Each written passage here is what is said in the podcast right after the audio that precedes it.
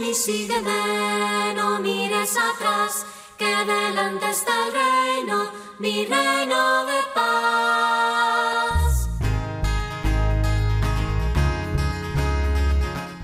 Cordial saludo para todos ustedes. Yo soy el hermano Gary del postnoviciado en Colombia. Una vez más es un gusto para mí poder compartir con ustedes la palabra de nuestro Señor con la lectura del Evangelio de hoy, viernes 2 de julio, seguida de una pequeña reflexión. Antes de empezar, vamos a ponernos en la presencia de Dios en el nombre del Padre, del Hijo y del Espíritu Santo. Amén. Así que escuchemos con atención. Lectura del Santo Evangelio según San Mateo. Gloria a ti, Señor. En aquel tiempo Jesús vio a un hombre llamado Mateo sentado a su mesa de recaudador de impuestos y le dijo, sígueme. Él se levantó y lo siguió. Después, cuando estaba a la mesa en casa de Mateo, muchos publicanos y pecadores se sentaron también a comer con Jesús y sus discípulos. Viendo esto, los fariseos preguntaron a los discípulos, ¿por qué su maestro come con publicanos y pecadores? Jesús los oyó y les dijo, no son los sanos los que necesitan de médico, sino los enfermos.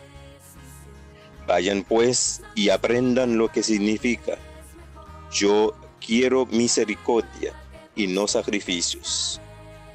Yo no he venido a llamar a los justos, sino a los pecadores. Palabra del Señor. Gloria a ti, Señor Jesús. Queridos hermanos, quiero empezar haciendo énfasis sobre esta palabra. Sígueme que es el punto de partida de todo proceso vocacional. Y este sígueme, al igual que la fe que profesamos como cristianos, nace del encuentro con Cristo. Un Cristo que por su propia voluntad quiere sacarnos de la nada para darnos la gracia de seguirle. Es allí donde empieza un proceso de conversión una conversión de corazón que nos permite abrazar y poder compartir el amor que Dios nos tiene a través de Jesús, en beneficio de nosotros mismos y de los demás.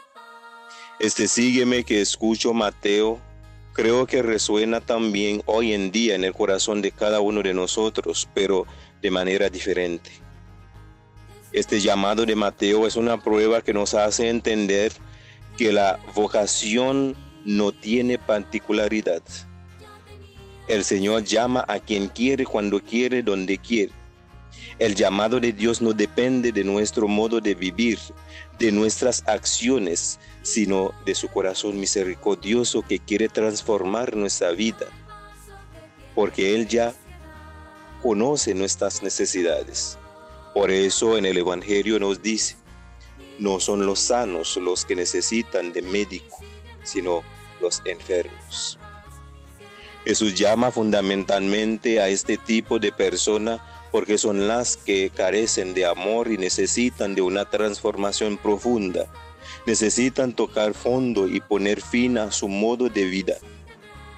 Jesús fue un hombre de mirada profunda, no se quedó en las apariencias. Por eso llega a erigir a alguien que otros nunca hubieran erigido un cobrador de impuesto que pertenece a un grupo de mala fama. Sin embargo, Jesús ve en él un ser humano, una criatura de Dios capaz de algo más.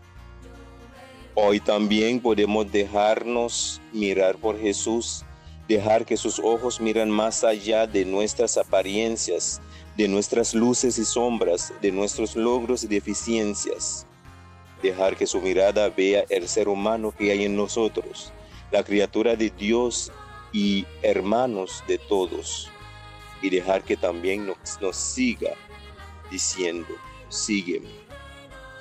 Creo que es importante también aprender nosotros de esa mirada para poder también mirar a otros más allá de las apariencias, llegar a ver el ser humano que hay en cada uno.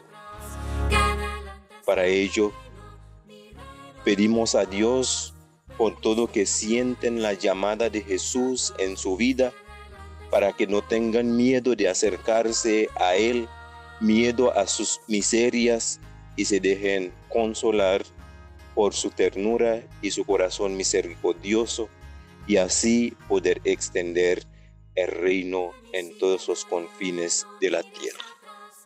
Gloria al Padre y al Hijo y al Espíritu Santo, como era en el principio, ahora y siempre, por los siglos de los siglos.